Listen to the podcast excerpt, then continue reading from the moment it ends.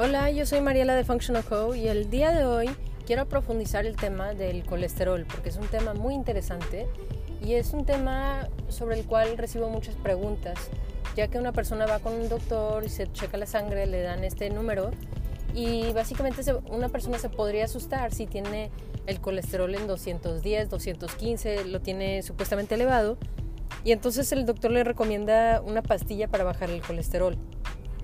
Y entonces yo siempre tengo que explicar ciertas cosas porque sin esta comprensión total, yo puedo entender por qué una persona está alarmada, ¿verdad? Porque nos han enseñado que el colesterol está asociado con ataques de corazón y que la grasa, el consumo de grasa, está asociado con los ataques de corazón, pero no es, eso no es cierto. Eh, y hay mucho más información que tenemos que tomar en cuenta para realmente ver quiénes son las personas que tienen ataques de corazón. Porque hay gente que come grasa, este, mucha grasa, tiene mucha grasa en su dieta y consume mucho colesterol ilimitado y el colesterol lo tiene normal. Fíjate que tengo un, un ejemplo de esto. Tenía una amiga y esa amiga tenía, un, bueno, tiene un abuelo y el abuelo estaba con supuestamente alto colesterol y entonces él comía cero grasa y en la mañana comía plátano, avena, miel, fruta, este, jugo de fruta, todo lo que comía, tocino de, pavo que no tenía nada de grasa, si se comía huevo era sin la yema, o sea, estaba procurando cero, cero, cero grasa para bajar su colesterol. Además de eso le habían recetado varios medicamentos, que para el corazón, para esto, para el otro.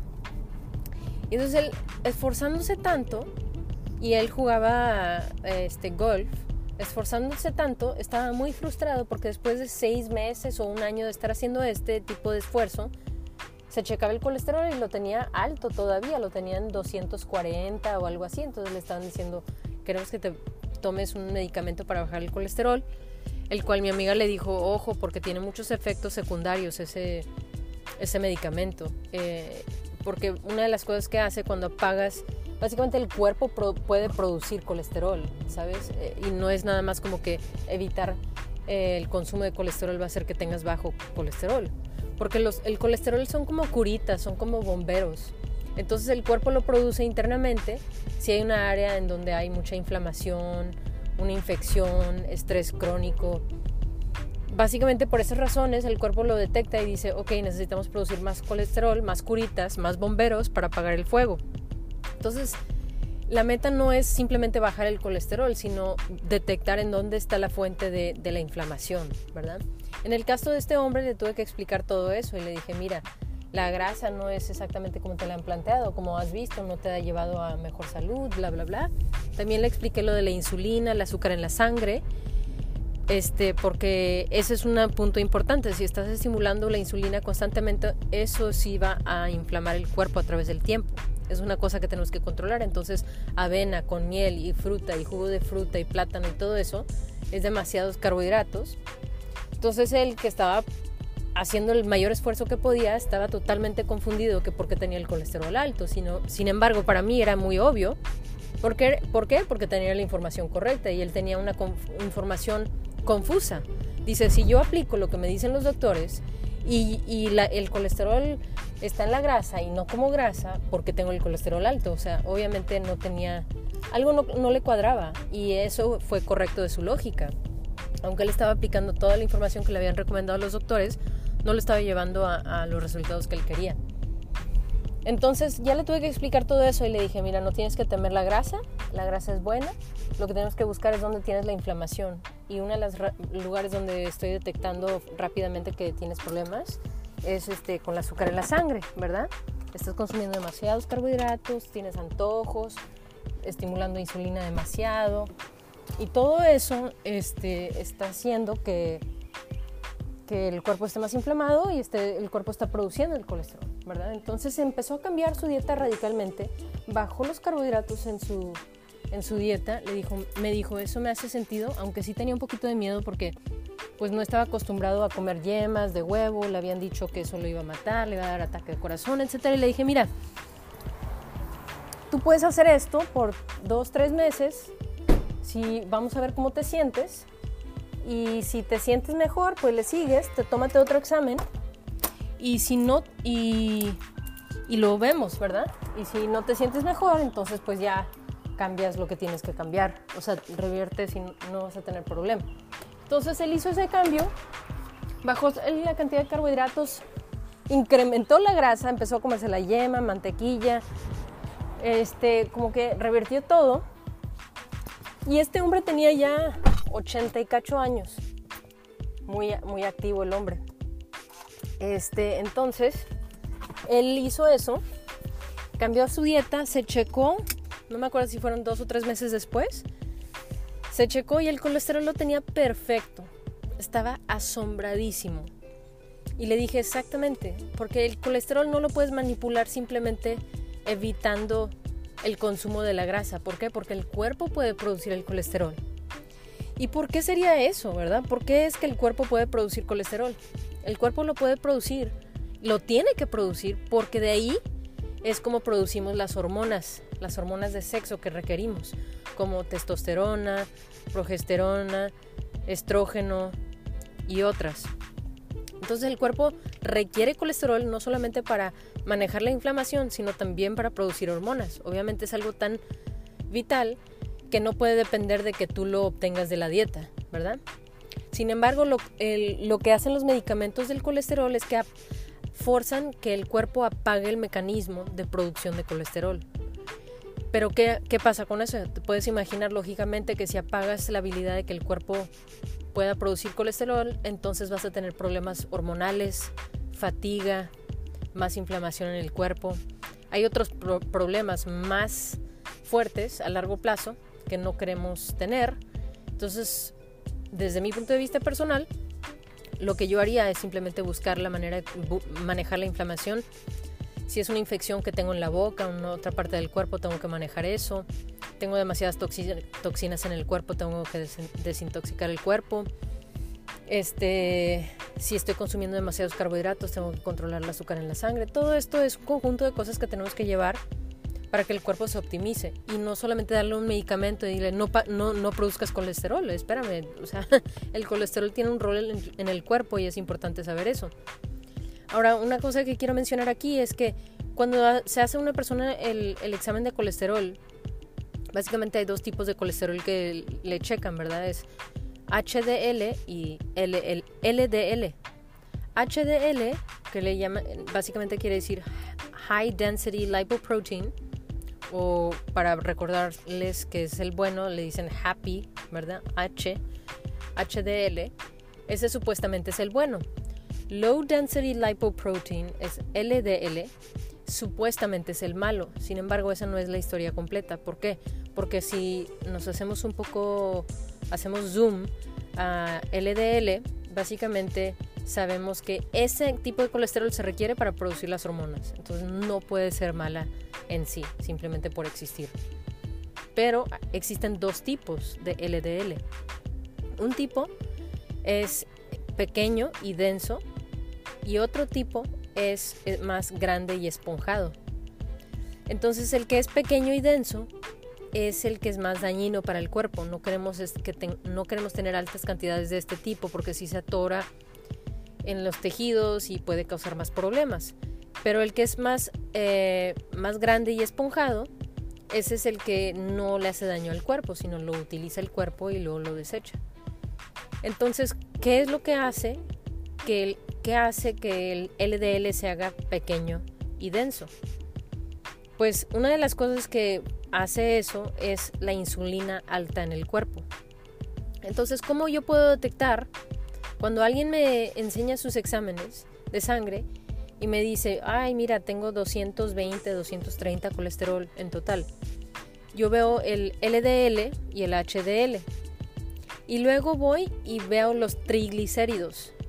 Porque los triglicéridos me van a decir, si están altos, eso quiere decir que la persona está consumiendo demasiados carbohidratos y está estimulando demasiada insulina. ¿Por qué sé eso? Porque yo sé que básicamente cuando comemos carbohidratos, si comemos demasiados, el cuerpo no los utiliza y los convierte a grasa y los almacena para después. Esa conversión, el paso intermedio, es un triglicérido. Y por eso es que cuando veo los triglicéridos altos, yo sé que la razón principal es básicamente porque la persona está consumiendo demasiados carbohidratos.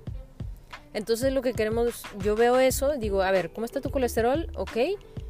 Vamos a ver tus triglicéridos, los tienes altos. Ok, si los tienes altos, probablemente tienes que controlar el azúcar en la sangre, controlar el consumo de carbohidratos.